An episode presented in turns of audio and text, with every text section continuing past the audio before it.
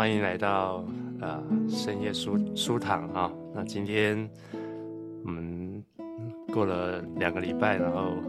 大家还是来吃饭啊。大家有怎么点的不同的菜菜吗？那个还是都老样子这样。姜汁烧肉还还吃吗？现在台南还那么冷吗？啊，变热了，变热了。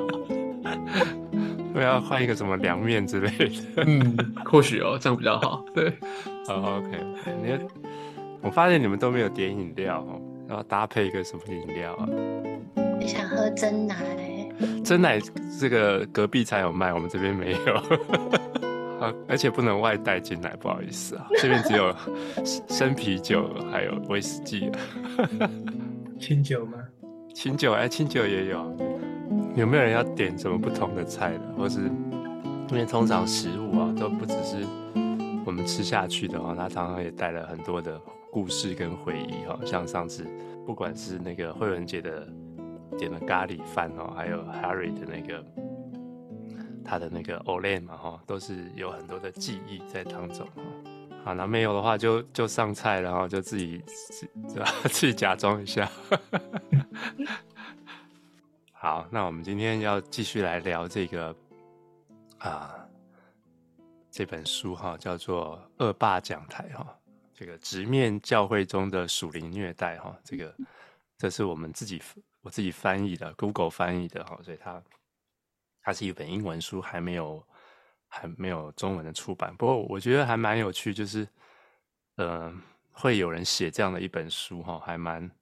还蛮特别的。我在想，华人教会大概不知道什么时候会有人会 专门写这种书哦。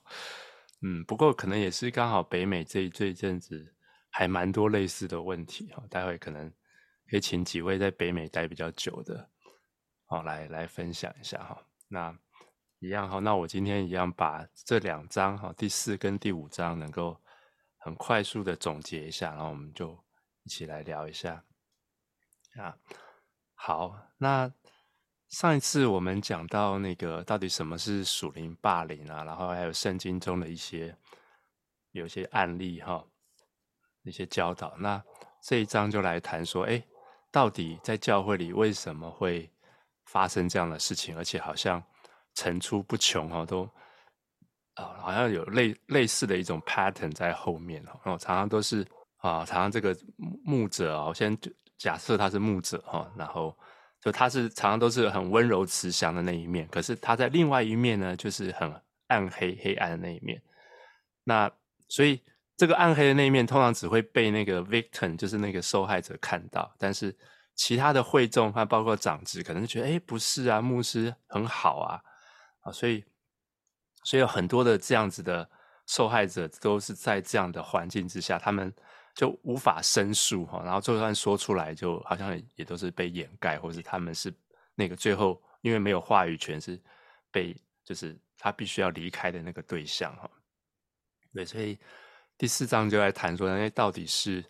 哪里出问题？然后他比较是谈结构方面哈，我我不确定我这样理解对不对哈。啊，那他就提到四个觉得可能的问题点哈。第一个就是，呃，就是就我刚刚讲的，就可能大家都会觉得，哎，这是单一事件啦，哦，然后这个这可能在教会里头也没有这种问责的这种结构在当中哈，所以这个然后让这个这个 abuser 呢，这个迫害者呢就可以。把那些他们讲说 dead body 哈，就把那些尸体都藏在后院，然后没有人发现这样子哈，然后或者是不晓得是大家不想去看还是怎么样，反正总总之就是他就可以把它掩盖出来。其实他他其实其实会有，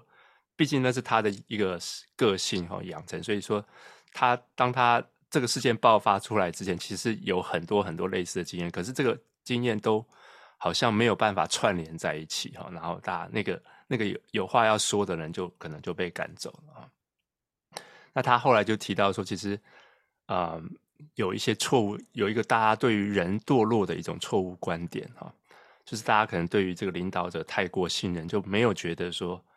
这个牧师也是罪人哈。我们上次有谈到的时候啊，就就是可能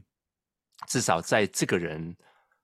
啊、呃，他相信这个牧者的情况之下，他没有觉得他会犯错哈。好，那第三个就是对于恩典的错误认知哈，他他就提到说，其实通常这个问题爆发了之后呢，那就会有另另外一种声音来来压下来这个这个问题哈，就是说，哎，都是罪人嘛，牧师犯错了，可是会有也会这个受害者也有错嘛哈，就是台湾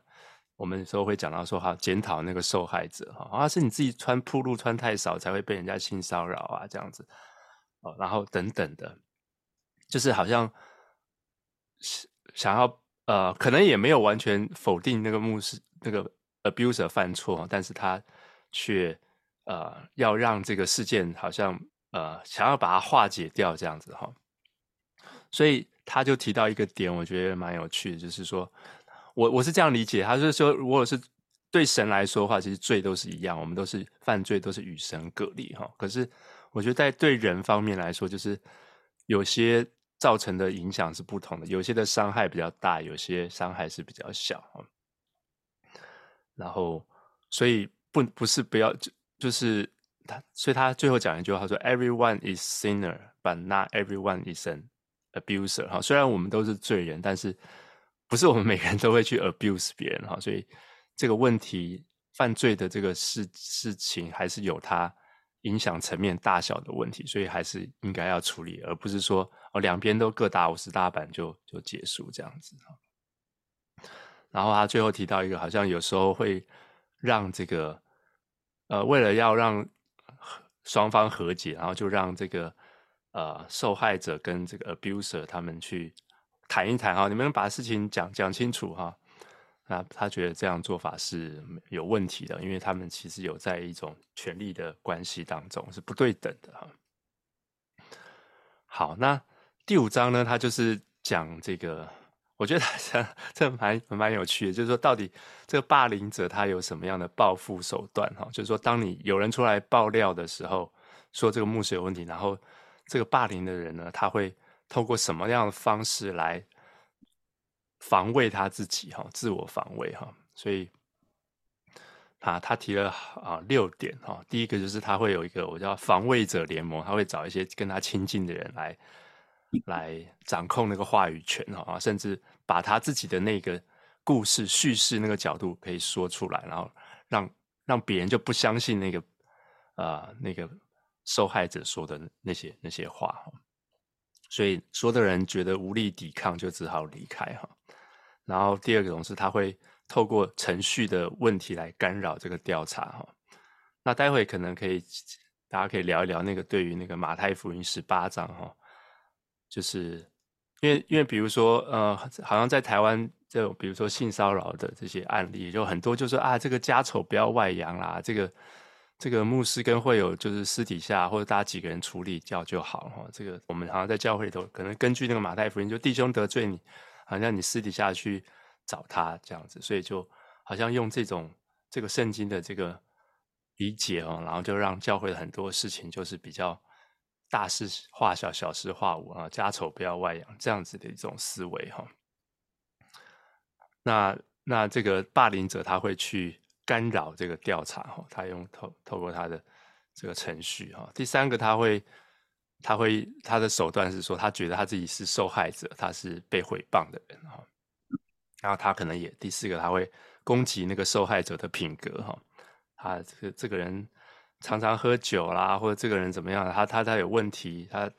他这这是一个乌贼战术哈，就是把好像把那个说的人的这个呃，把他抹黑了一点，他他说的话就没有公信力哈。然后他接下来他谈到说会。他会强调自己的品品格跟攻击哈，你看我为了神的国帮助过这么多人哈，怎么会做这样的事啊？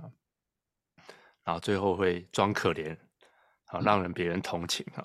我为这件事情真的很痛苦啊，好几天睡不着觉。特别是他谈到说用家人的关系，你看就是我我的家人就是也是受这件事非常的痛苦，所以啊，所以让大家来打这种同情牌哈。对，所以他就洋洋洒洒的，我不晓得他是好像透过一些调查，还有一些记录啊，来整理这些，整理了一些案例哈。不过我觉得还蛮有趣的哈，就是那，大家可以来聊聊看，对于这两章有没有什么觉得他们的有什么 contribution 嘛？然后毕竟说好像不是每个人都遇到类似的情况哈，先知道会有什么好处嘛？那我来开个头好了。啊，我讲第四章，他讲说这教会为什么没有办法啊，stop 停止这些 abusive 的这些呃领导者。我我我我自己的经验是，每个教会的这个啊成立、成长或者是结构都不太一样。在北美的华人教会里面啊，通常啊那个创始的这个这个牧者或者是领导者。通常都是啊，比较受很受敬仰，因为毕竟是他建立起来的关系，毕竟是他建立起来的教会。那所以在那个过程里面啊啊，这个教会跟牧牧者的这个关系通常会比较好一点。那之后的话啊啊，如果说这个牧者要啊要有一些更换或者是有一些延续的话，通常就会比较困难一点。教会啊要。如何处理这个教会跟牧者之间的关系啊？好像有的时候，我们我们假设说教会有办法处理，那有的时候教会真的就是没有办法处理，因为这个呃，如果说是啊不跟牧者关系很近的话，就是几乎所有的人都是跟牧者有一定的关系。那如果我们说用一个完全没有关系的话，好像是有点啊对立或者是检查的话，好像又不是很能。好像又不是一个很健康、有啊啊有合一的教会的的这个感觉，所以这个就变成了这个呃一个很困难的。那理论上，他这个他这一章里面有讲到说，啊教会如果他啊本身他对于一些啊神学的啊一些想法，比如说恩典，比如说啊全然的败坏这些有正确的认识的话，应该哦可以来 handle 这些事情。但是我觉得，当我们在实际上去遇到这些事情的时候，有的时候那个人际关系之间的处理，比如教会有一些人就跟牧者比较啊 close，或者是曾经是革命有革命情感的，那这这样子的话啊，如果说不单单只是教会跟牧者之间，那教会内部、教会之间、长长子之间，这些都都会有很多的啊不同的这个啊这个人际的。跟啊，实际上要处理的时候的一些的问题。不过，我觉我觉得这这这一章是我觉得分析的蛮完整的，就是他把很多的这个啊啊教会的处理的时候，有的时候为什么教会会陷入到没有办法处理这些事情？那我觉得问题就是因为这个教会的这个人际关系太紧密了，一一或者是说那个人际关系太复杂了。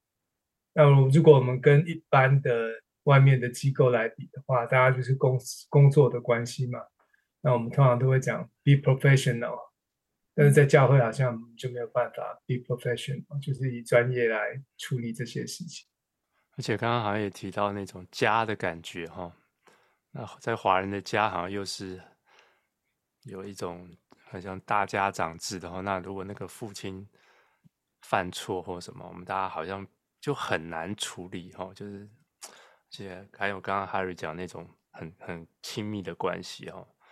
然后特别是这个教会是他自己创立的情况之下哈，觉得其实，在相相对之下，好像在西方的社会，就是教会，反而比较会容许这些曝光。嗯，你看这么多年来，嗯，你可以看到北美有很多，特别是 Mega Church 的那些牧师，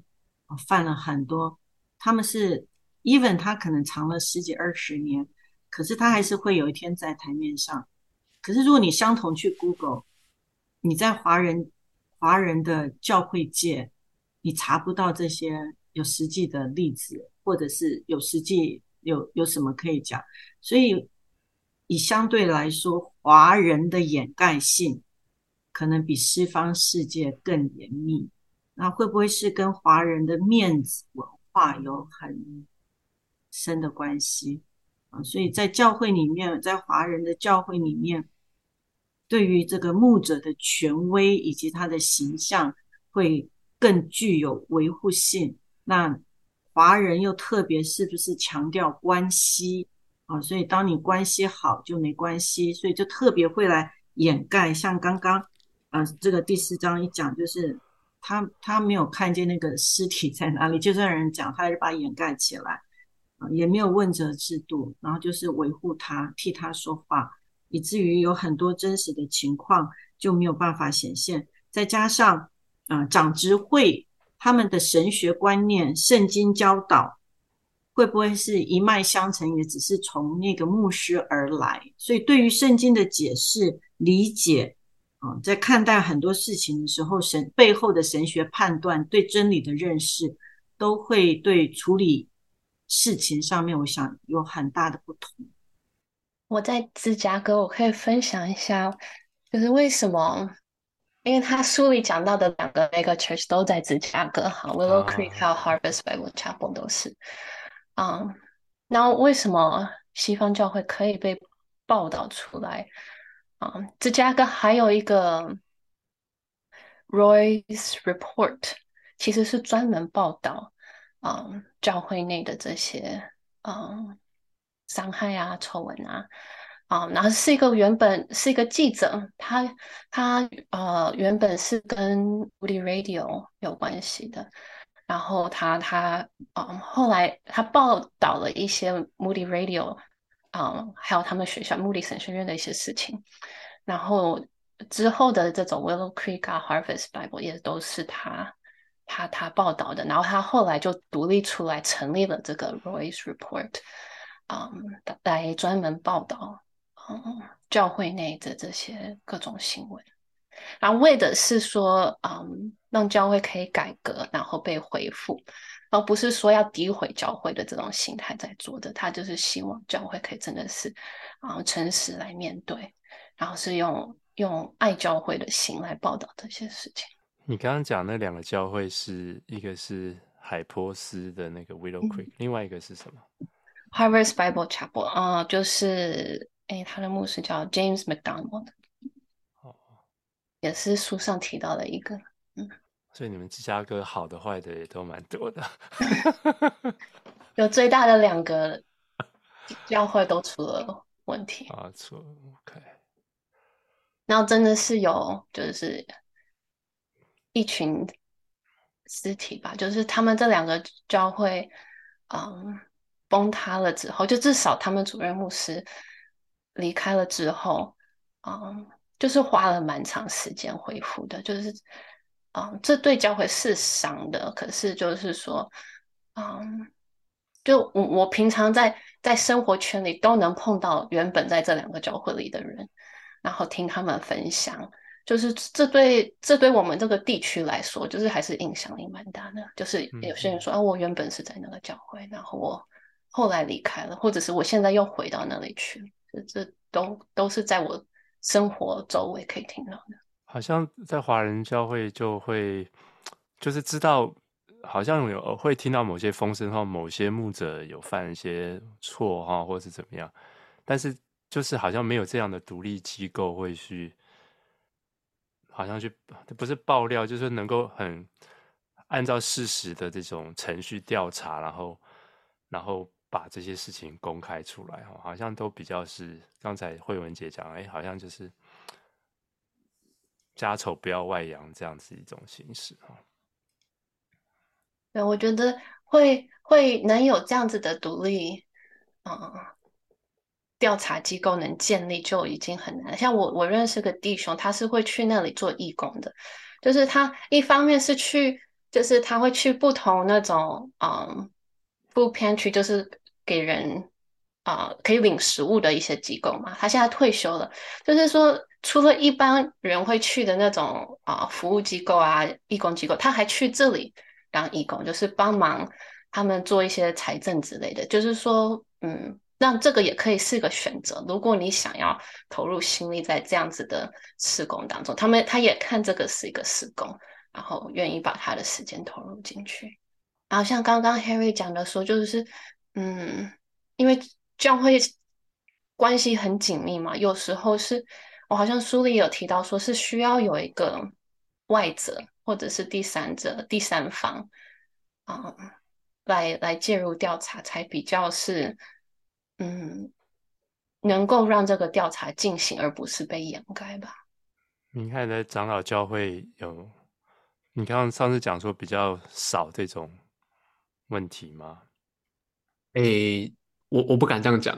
说不定那个嘿，实际上发生的事比我想象中的还要多很多。对，就是，但就是我觉得读完第四章，确实它就是那个 dead bodies，就是你有些可能是隐忍，而不是没有这样子。嗯，对。但呃，我我我想要讲的就是说那个问责机构啦，就是那问责的结构，就是还是很重要。就是说，第有两个两个重点嘛，第一个就是嗯。为什么这件这些事情特别容易发生在 Mega Church？对，那这这个我觉得也是可以很可以探讨，是因为 Mega Church 它它的体制上的那个集权性就容易发生这样的事情吗？还是说这个现象是在各个教会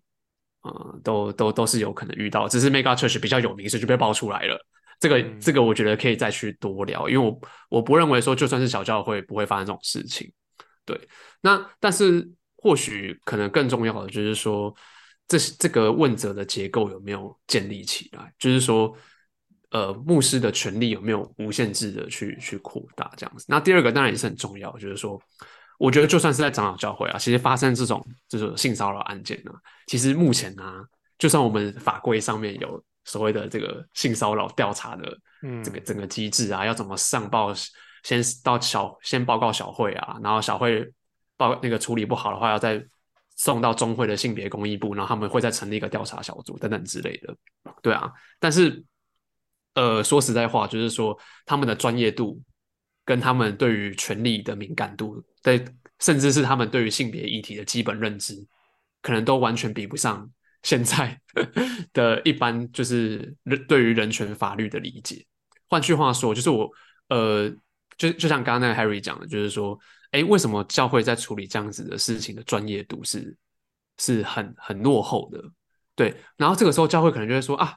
那个为什么我们处理教会的纷争要用世俗的法律来限制我们？这样子，那就是会拿保罗的哥林多前书在那边讲嘛，就是说为什么我们要交给这个世俗的审判官，哎，去审判我们教会内的案件这样子？哎，但很奇怪啊，你教会应该是要走在这个世界的前面嘛。你应该是要超越这个世俗的法律去保护那个受伤的人，尽管法律都还没有办法保护到。你应该是要用更专业的角度去去思考这件事情，而不是你还完全跟不上这个专业性，然后就在这边就在那边嚷嚷说：“我为什么要要要要用世俗的法律去框住我们？”没有，其实教会应该是要超越世俗的法律，应该要比世俗的法律还要再更进步、更激进，这才是我们要去做的事情。对，所以或许。我觉得应该更去想的一件事情是，当当大家都还没有，呃，就是当当甚至是当这个社会都还没有建立起对于性骚扰的整个调查制度的时候，其实教会应该就要就就要先走一往前走一步了。对啊，这我觉得这才是一个对于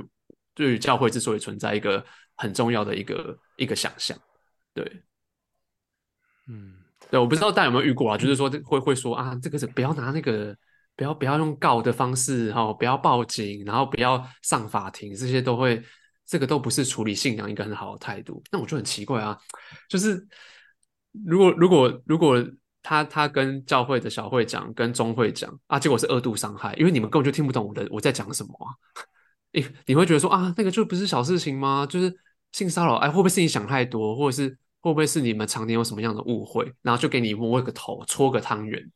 好像就是哎呀，就是我们用爱中彼此宽容这样子，就是会把大事化小，小事化无啦。那、嗯、对这样这样子处理方式的态度，其实我觉得是非常可惜的。嗯，就可能刚刚 Harry 讲的是，比如说我跟这个这个 abuse 的人，他比较有关系哈，你觉得你就会感觉说，哎，如果这个事情爆出来的话，可能对他的伤害会很大，然后他以后没有办法在教会界行走啊，然后他还。他也都是一生为主就摆上，然后他没有办法在教会工作，他走怎么吃吃饭？就是你就会有很多感情上的这种连结跟 同情哦，但是你就没有办法对那个受害者有。对啊，我觉得这个是最不平等的地方，就是我们把我们的同情非常不平等的去给那个权力比较大的人，这是很荒谬的事情。就是说，为什么我们的同情心是先想到那个权力比较大的人，他的家庭长什么样子，而不是先放在那个受伤的人，他有他的家庭，诶，他也有他的工作，诶，他的他的属灵的状况。就是非常，就是因为这样子的受伤，他甚至很难去相信这个信仰嘞。那为什么我们不是先把这个同情心先放在他身上，而是先想到说，哇，牧师可以服务更多的人。如果他今天有这样子的丑闻的话，他就不能再为主服侍了。就为为为什么我们的思维是这个样子？对，我觉得这个是很很很很深刻的一个一个一个抗议啦。对，我会觉得是有的时候在遇到看到一些报道或者看到一些留言的时候，我真的是看不下去。那大家大家都一直想到牧者的家庭，谁有想过那个受伤的人的家庭？对啊，嗯，好，对不起，太激动了。好，换一个比较 温暖的人来回应好了。我来，我来回应。我们好会用功能性去看人，然后就会觉得说，这个牧者的功能越大，而且他教会越大，你就觉得他功能越大。你知道，所以 mega church 的这些哦，就是会会呃拥护者是非常多，因为你看他说，哎。他一走了，这这个教会就垮了，就是然后这几千人教会就垮了，就是。所以如果他一走，这个几千人的教会就垮了，代表这个教会就是一个不成熟的教会。我要这样讲，如果如果一个人离开，然后这个教会就散掉，但代表我们根本就不是因为这个信仰而来的啊。对啊，那我觉得散掉才刚，我觉得散掉还刚刚好诶，本来就应该散啊，应该要去组成更有意义的群体才对啊。为什么大家把时间浪费在这里？我觉得教会教会上来对。对，啊，没有，对不起啊、呃，因为我觉得说，为什么呃会像刚刚明翰所说的，就是大家会去维护那个牧师哦，就是像这本书讲的，因为他只有把他那个狼的那一面给那个受害者看，他呈现在别人的面前，就是非常的和善啊，爱主啊，谦卑啊。那因为呃，我可能是你们当中唯一呃是在那个所谓的牧会哈，所以我。很多黑幕嘛，就是很多爆料，可是不能在这边讲。这这是很不是只有 Mega Church 才有，有很多很多的中小型教会都有很多，所以大部分都是基本上都是受害者离开，牧师没有离开。嗯、那最大的原因是因为问责制度上面出了问题。除非今天是牧师，他是把他那个狼性呈现给全面的会众，全面的会众可能那个那个那种信心崩塌才会导致。可是 even 是这样子，曾经真实有那个牧师他的那一面呈现出来，变成是变成全教会皆知，因为那一个受害者出来啊、等于说是公开这件事情，然后教会求证之后是事实。可是你们能够想象吗？最后造成的是牧。原来的这个牧师，他带走了一群教会里面最有能力奉献的人离开。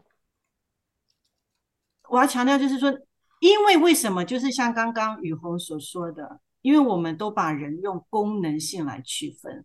所以当这个牧者他他的讲道很厉害，他的牧养很有果效的时候，人看见的是他所带来的功能，然后就会去掩盖掉说。人家指控的这些事实，情感上也不能接受，然后分裂之后，他们去成立另外一个教会，可是可能 run 了几年之后，那个教会也就会不见，可是原来的教会会受很多的伤害，所以，所以我我我要讲就是，这是整整个制度上面，呃，真的是有很，那特别在华人区，华人区如果是指华人区，我觉得台湾算是一个领头羊，那以台湾来说。我们的确没有什么独立的机构可以来做这些研究调查，必须很诚实的说，因为我们很缺乏专业的训练，这不是凭圣经神学的知识，这需要专业的训练。那特别在教会界，就像刚刚明翰讲的，其实在教会里面更可怕的是，他会给你扣上属灵的帽子，好。他一扣上那个属灵的大帽子的时候，常常是会把人压得喘不过气来。所以这个我是觉得教会需要来面对啊。特别我是觉得回到那个最基本点的是啊，传道人忘记了有一天是需要去面对神的，至终的审判是在神那里。讲到专业的训练，我想再讲说我在啊西南神学院读青少年事工的时候，他们有一点我觉得很好，就是那个青少年事工的老师请了一个基督徒律师来讲，就是儿少保护的法律，嗯，然后就是说这这应该是所有啊、参与儿少事工的人都需要知道的。然后我们就是因为我们神学生之后都是要去在教会里牧牧会，他就说你们一定要在你们全教会做这样子的训练。然后就是我们我们上课的时候都都需要完成这个训练，有有性骚扰的部分，也有怎么样啊、嗯、保护儿童的。然后这个整个让我们对这整个法律程序是有基本了解的。然后他说全教会，嗯，老师那时候就跟我们说，全教会任何参与跟儿童青少年有关的，都应该要受到这样的训练，就是有你至少的这样子专业知识是在的。所以我不晓得说，在华人教会里面，像我们，就是说，可能在美国吧，特别在俄少法的部分，如果说我们今天在教会哈，或者是我们在机构里面，如果我们听到了相关的讯息，我们如果没有报警，我们会要负法律责任的。所以我想，这个东西会不会是在西方世界跟、呃，在华人世界当中有一个原本基本上的架构上面的不一样。那我我以前在台湾牧会的时候，我们是在教派里面，可是我们教派从来没有给我们上过有关于这些所谓的性骚防治法呀，或者相关程序呀，你要怎么样提报啊？如果教会怎么样，你要怎么样转介啊，或什么？好像通常牧师就好像当成十八般武艺，样样皆能。然后不知道那个转介的机制是什么，然后该怎么样来做，所以我觉得专业专业的很是很重要。所以这边提到，因为是架构上面的问题，那架构的话就是组织上面长期累积起来的，那所以整个整个如果以教会的文化或教会的它本身，啊、能不能也就是允许一些像专业的基督徒的人士进来？那我们是不是愿意打开自己的脑袋去接受教育？哦，这个也是不容易，因为中国有一句话叫做“老狗学不了新把戏”，所以我是老人，要特别的反省，是不是 常常很僵化啊？这个是要反省的。我我在想那个专业哈，你们刚刚在讲这个专业问题哈，但是可能会不会是某一个程度，就是说这。这这发生这个事情，不像是说，哎，教会的水管坏了啊，或者是哎那个漏水，找专业的来修哈、哦。那这个发生性骚扰或是 abuse 哦，那通常那个专业的就是牧师啊，啊，就就是大家不会想说，哦，这个事情还有专业哦，就还他不除了不是这这个牧师就是最懂了，他最懂圣经嘛，他这个好像这个圣经跟道德这这一方面就绑在一起哈、哦。但我觉得我们对于圣经原则的理解，其实我们常常在讲圣经原则，是我们我觉得我们会偏呢，就比如说，其实圣经讲很多权，这个他这本书在讲这种权力的滥用哈，那可是我们很少用这个角度来思考信仰哦。其实权力滥用的这种罪其实是更严重的哦，那而不是那个可能犯奸淫的，他犯奸淫可能有错哦，那可能但是他是他他们家。两个家那个他家庭的问题哈，他可能那个范围可能还小一点点。那这个牧师的权力滥用，其实他造成的问题可能是上百个人，然后让整个教会无法兴旺，或是让让让这些很多很多人受伤。这些其实他他的影响可能是更大的。那我觉得我们好像比较不会从这个层面来看到圣经的这个这一个部分。刚刚 Harry 好像有话要说吗？我也同意大家所所说的。其实这个很重要的是要有一个外在的机构，是至少这个会众或者是可以寻求帮助的。那这个帮助啊、不见得啊、要把教会的权柄放在这个呃专责机构之下，但是至少觉得有一个机有一个呃方式是可以听见。啊，这些人的他们所遇到的这些问题，我觉得是很重要的。所以当我看到这个啊长老教会他，他啊这边这边写，他说啊，台湾基督教长老教会性骚扰防治措施申诉及惩戒办法，其实是我是有一点觉得说，因为长老教会已经做的是算是在教台湾教会界里面算是蛮前进的，但是他们还是在内部里面去处理这些事情。对，没有一个在外的机构。那我却也去看了一些啊，在啊其他的这个美国的一些教会或者是机构，他们的办法，他们至少都有一个申诉专线，或者是一个外部的机构，是可以保证说这些事情是会被先被听到的。我觉得这个是教会可以先做的一个部分。这不代表说教会的权威必须要被放在这个专责机构之下，而是这个专责机构只是就像这个书里面所讲的，只是要去寻找这个 accountability，就是你到底你到底经历了什么，做了什么，这些事情是可以 be accountable。但是我啊，其实回过来说，教会有的时候我们对于这个 leader。其实有一个想象啊，那这个也是从圣经里面下来的这个啊，比如说啊大卫王，比如说先知的这些传统，我们都会觉得说这些都是啊神透过他们来做一些事情，或者是来啊完成一些事情。那如果是这么大的意向，这么大的事情的话，我们人有什么资格去批评神要做的事情？那所以。再加上是说，如果说这个啊，其他的人又有一些啊啊，这个牧者已经形成他的这个他寻求的一些他他他自己有的一些网络的话，当你要寻求帮助的时候，又好像觉得外在环境的印证，好像觉得说这个这个 victim 去寻求帮助是好像也不是完全的对的时候，这个就时候就很容易造成这个啊比比较 abusive 的这个环境。啊、大教会、小教会都有，但是大教会因为啊、因为比较有被发现的管道，那小教会的话，很有可能他们就是默默的离开，或者是受伤了就走了，或者是啊啊、不管是牧者或者是会众，就默默的就走了，然后留下很多的伤。这个这个倒是是是是真实。那大教会比较，因为它的那个结构又比较深入，或者是。啊、影响的范围比较大，所以比较容易被报道出来。我想想要问一个问题哈，就是台湾之前那个大概几个月前有那个 Me Too 的风潮哈，就是很多演艺圈啊这些很多名人都被爆出一些性骚扰的事情哈。那哎，有些人就会想，哎，那其实教会应该也有很多哈，但就是为什么都就是没有？好像烧不到教会就对，那个防火墙就被挡住了这样子。那到底这个有什么结构上的因素？哈，明翰，你觉得你在台湾观察那个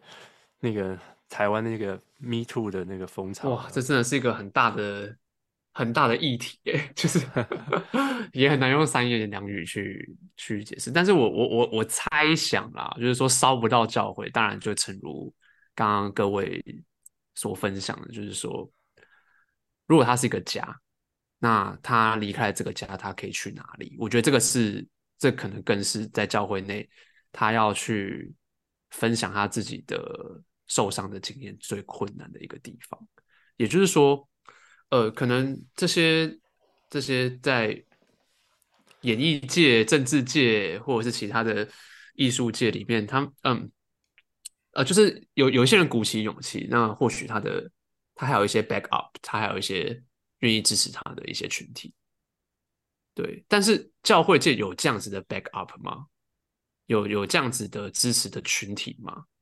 对对对，这个就是一个很很呃很棘手的。那再来是，就是他不只是受伤而已，他甚至是怀疑，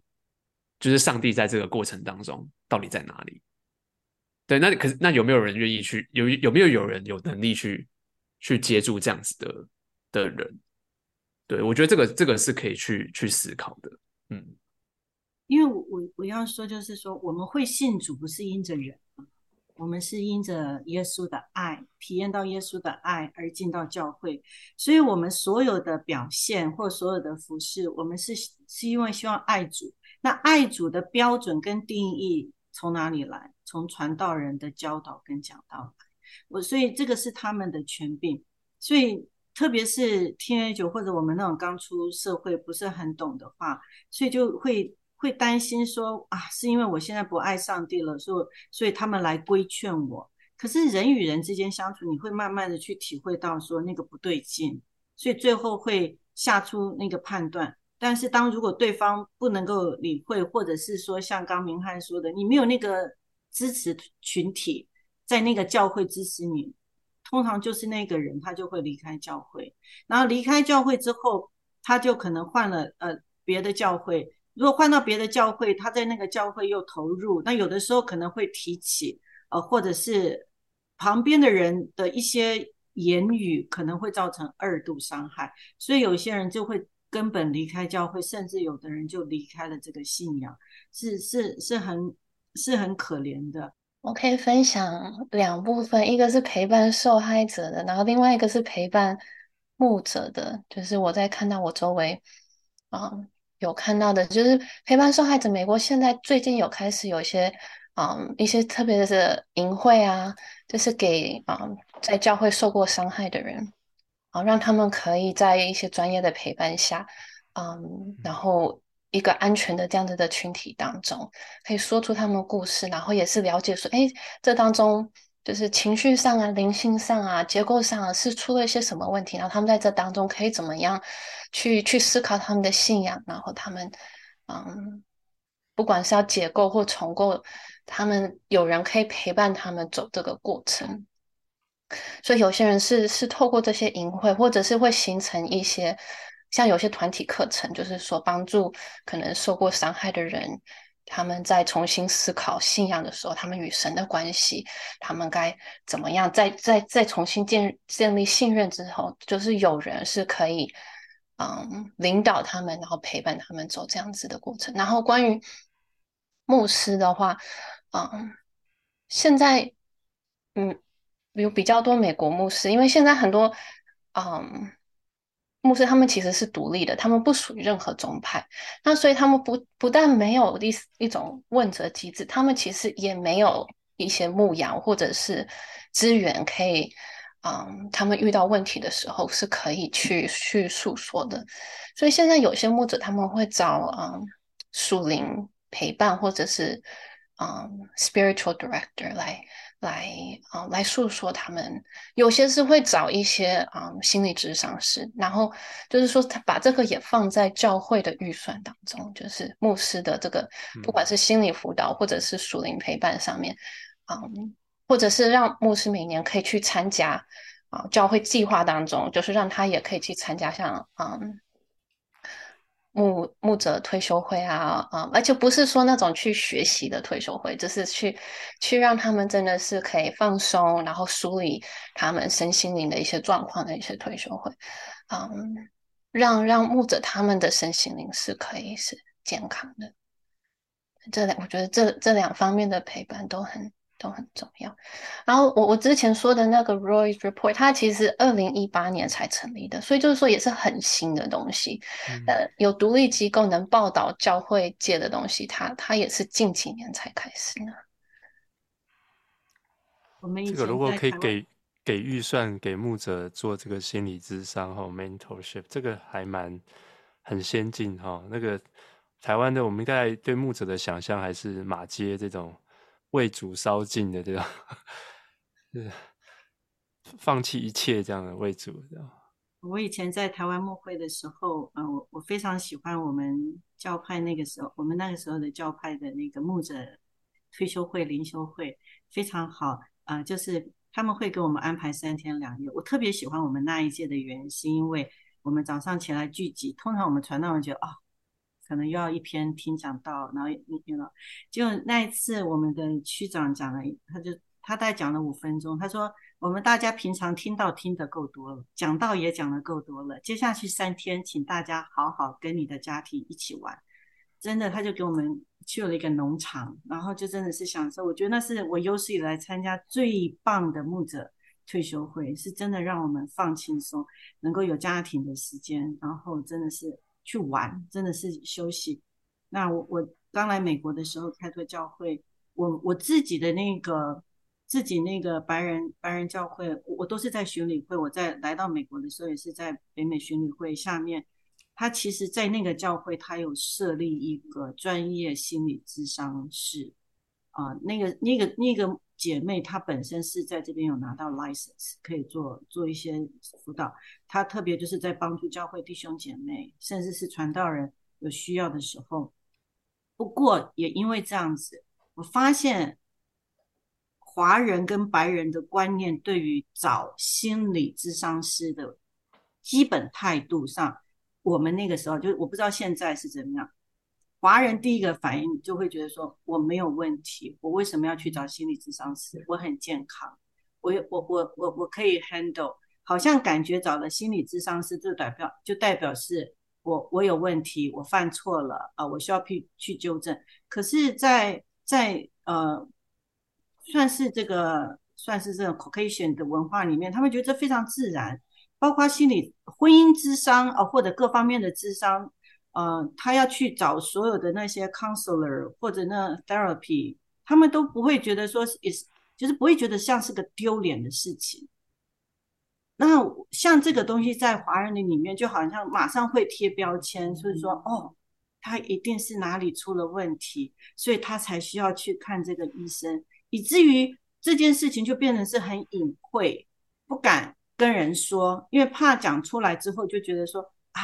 我可能心里出了状况，哇，我可能情绪出了状况，然后接下去想到说，哇，我会不会失去这个工作？哇，我会不会有这些记录？万万万一我在这个教会待不下去，那别人会不会认为我这个牧师啊、呃、没有办法去 handle 很多？所以我是觉得可能是环环相扣的。所以如果教会里面的确能够有很好的 support。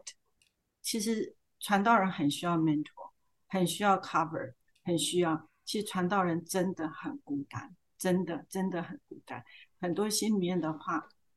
没有办法跟弟兄姐妹讲。所以，所以是是不是我们的这个这个神学啊，传道人的这个啊这个呼召或者是啊训练什么的，其实都。或多或少还是在那个停留在过去那些为主奉献，然后啊、然后所设立的这个 expectation 又是那些啊啊、牺牲奉献，然后被神所用的仆人，然后但是事实上却当 re 跟 reality 跟现实会碰到的事情却差距太大。以至于这些传道人，当他们一到教会的时候，也是，其实我也可以理解他们的抱怨，就觉得说这些羊怎么这么的不听教，或者是啊，当我要告诉他们这些我啊的训练，或者是我的啊这么忠心，这么啊愿意听，或者是我的 mentor 告诉我说的这些事情的时候，为什么抗拒这么大？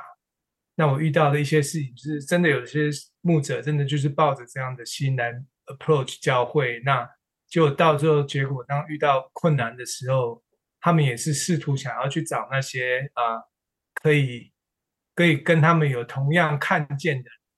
但是这个也会造成的教会的分裂，因为他总是会找到一些跟他一样看见的，但是不同看见的就会就会有啊跟这些啊就会有支持。牧者不支持牧者这样的这个情况，所以如果说我们从结构来看的话，我我我觉得是不是整个这个这个传道人的呼召、教育、养成，还有这个跟 reality 实际上到这个呃牧养环境，这个总是这个中间有很大的这个啊、呃、差距。我回答吗？好不是，我只是问一下，问大家。对，我我我觉得，当然你是最有经验。对，就我来说，呃，就像刚刚跟雨红讲，我都只能做是说我做一个基础的训练，因为你直接进入到职场，因为木会不是像一般说，哦，我今天做一个编程工程师，我就可以很专业的哦，或者我做牙医，我就知道牙齿是这样。没有，因为木会太复杂，它是身心灵各方面，还有家庭的，等于说从小包到大，从出生，对不对？然后结婚啊，还有死啊，然后家家庭的亲子关系，是包山包海呀、啊，是包罗万象的。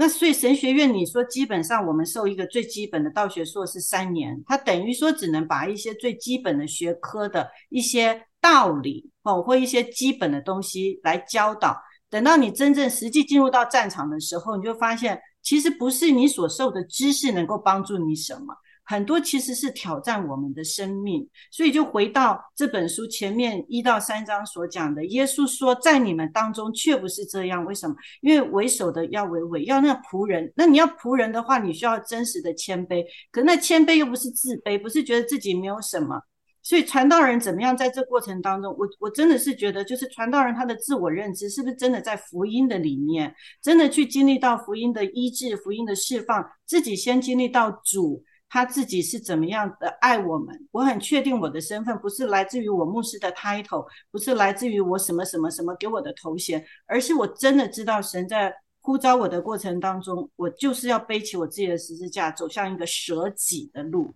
所以我，我在神学院，我都跟这些神学生说，请你们要珍惜在神学院的时间，找到你的属灵同伴，一的一个或两个，一定要找到你的属灵同伴。这个属灵同伴就是 even 或者是问责制度，他是真的能够看你，然后是可以跟你说实话的，来点出你问题的。因为人会有盲点，所以你的朋友他可以很真实的跟你说，然后你也要去找到找到真的能够懂你、陪伴你的。那不是每个人都懂你，也不是每个人真的能够陪伴你，所以这都是需要摸索。所以神学院的训练的确很局限。总而言之，我觉得神的恩典够用。那传道人要先自己认知，我在神学院里面所学的不过是皮毛。我就讲一个实例，有一次我跟一个神学生祷告，他就要我为他祷告。我说发生什么事？他就说哦，因为他在学校上完了那个。呃，辅导课，我们有一个辅导协谈课程，然后他就觉得他学得很好，所以他看到教会有一个姐妹需要去辅导，他就带着他那一本讲义，他想说他可以照着 chapter one chapter two，然后这样，他后来啊、就是在祷告会跟我提到的时候，他说：“哇，我发现他的问题根本不是我可以 handle 的。”我说：“对，所以我我就说，透过这个就是很实际的去碰触之后，慢慢慢慢的学习。”有的人愿意去承认我是不够的，以至于愿意更多的学习。可是有些人他不会去承认他是不够的，他反而就会去责备对方是刚硬的，是不受教的。所以端看于我们这个人是怎么样回应问题，以及以及在服事当中，每一天每一天真的需要花时间亲近神、读经、祷告。那这个不是传道人，而是每一个基督徒。听了之后还会有人想要当传道人吗？我觉得刚刚讲到神学院嘛，我觉得人进到神学院的时候，其实都已经生活了三十四十年了吧，然后就是已经形成了某种思维、讲话习惯、行为模式也好，不太可能就是因为神学院的这三年就完全被改变，所以这个之后的改变是蛮重要，我觉得。像圣神学院可能比较多是注重在就是圣经和神学的教导，可是我觉得像刚刚我们有讨论到说这种基本常识，好，什么是属于伤害的言语，什么不是，什么话是可以说，什么时候是过了这个界限，这界限到底在哪？我觉得这种基本知识是需要的。嗯，我我我同意那个 Cindy 讲，就是我我我自己会认为说。我我也不会觉得神学院有多，就是一定要做到多么绵密或者是很完整啊，因为那是完全不要不要去奢求这件事情，因为大家都很累，大家都很有限。那个神学院的教授应该都很累啦，应该吧？就是哎，他们忙得要死，就是你管管不带到什么，就是真的有一个很，就是可以包山包海，然后让大家可以。那我觉得这也是一个一个一个很很错误的一个一个教育的一个。一个路路径，就是说我好像塞越多东西给他，他就会获得越多，但不会，你塞越多东西给他，他会越混乱。就是呃，我我我会觉得说啊，我们会觉得啊，他他缺这个啊，所以我就补这个；他缺那个，我就补那个。好，所以我们对于教育的想象就是一直塞，一直放，然后一直给。哦，你不会木会技巧是不是？好，那我就设计一个木会技巧的课程给你啊。你不会辅导是不是？好，那我就设计一个智商辅导的课程给你。那我跟你讲，他还是不会。因为真正的重点，我我自己觉得，我讲我讲难听一点，就是我们要先学会怎么当一个人呐、啊。嗯，嘿，如果你连基本的什么叫做性骚扰的伤害的言语你都不知道，那你你学再多圣经神学都没有意义啊，因为你不知道怎么当一个人，你不知道人的感受是什么，你不知道为什么你会伤害一个人，因为你曾经也被这样伤害过，但是你根本就不知道，你没有办法用呃用你既有的知识去承认，去去呃看见，甚至就不要再去谈医治了。好，是很多事情是我们连自己的问题都没有办法去面对。我们自己的呃阴影面积其实是很大的，好，但是你被拱上那个位置时的的时候，你会一直很想要成就，去证明说我没有阴影，我没有黑暗的一面。那这样子的话，其实就是会有很大的很大的反效果，那个黑暗会反过来吞噬你。对，所以我我我会我会觉得说，就是先当一个人，你先了解你自己，你先了解。活在你身边最亲近的人，他们怎么看待你？你怎么跟他们相处？你有办法好好的在退休会跟你的家人玩吗？你有玩的能力吗？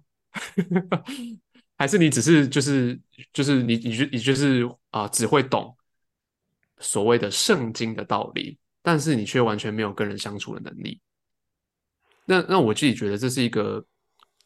神学院没有办法教给你的东西。因为那不是靠所谓的由上而下的教育有办法给你的东西，对。其实我在想哦，这个神学院在或是大家在得到圣召会是不是有一种迷失？就是说，哎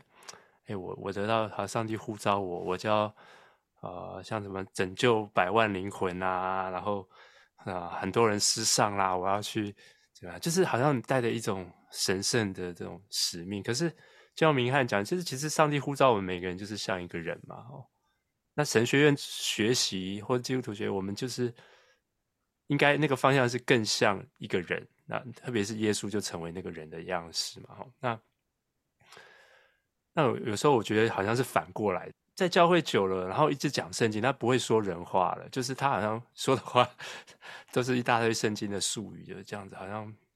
就像就你讲，然后不会玩，可是其实玩是很重要的。然后呀，就是玩是我们学习的一个方式啊。然后那那但是我我们就就有一套那种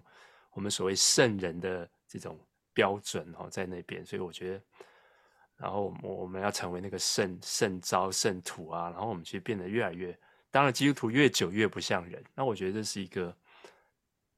最最最可怕的事情啊。我觉得我们需要重塑，就会照他牧师自己吧，还有神学都需要重塑，说我们对牧者的想象是什么？就是他一定是要十般五艺的啦？还是像我之前有分享的，就是，呃，就是在教会历史当中，有时候他们选牧师的方式不一定是选最厉害、最有功能的，而是会去选说，哎，就是，呃，最最不重要的，就是说在在迫害的时候啊。就是牧师被抓的这个教会还是能嗯生存下来。然后那那牧师的功用是什么呢？就是说牧师的功用就是让大家可以嗯引大家去注意上帝在他们中间做的工呃做的事情。然后就是，哎，让大家发现说，哎，我身上有这个才能，我可以做。那我的身上那个才能，然后牧师的功用就是这样子，然后让我们看到上帝在我们身上做的工作，上帝在我们群体当中做的工作，而不是说牧师一个人要包揽着所有的工作，然后还要还要所有的事情都要会。啊、我们重塑牧师的形象，嗯，会对牧师自己比较健康，然后对会众也会有比较就是。合理的期待，不放过多的期望，啊，这样是也也了解到牧师的限制。这个真的很难啊，因为我在北美的教会，很多的教会是没有牧师，那很多的呃传道人也在找教会，所以就是我也曾参加过一些的这个呃 这个牧师的聘牧，那基本上这个要求真的是很高，那不是。就是会把很多的这个要求都提出来，要求很高，薪水很低呀。要求很高，薪水很低，而且要啊啊、呃呃、能耐打，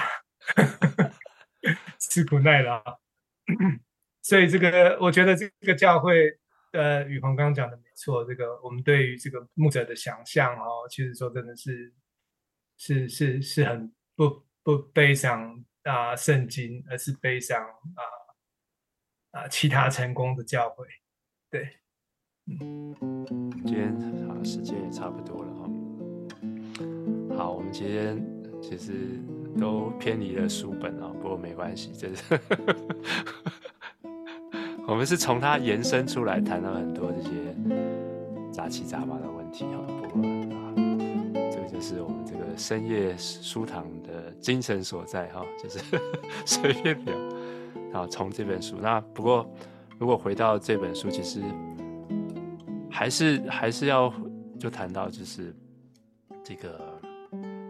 怎么样是一个健康的文化哈。然后怎么样是一个健康的人？我们这这次的这次的题目虽然是讲到什么是那问题在哪里哈，不过可能就要延伸到下下一次哈，我们最后这本书会回到那什么是一个啊比较健康的教会文化哈？那我们就期待下一次我们继续来聊，那我们就跟大家再见，拜，谢谢，拜拜。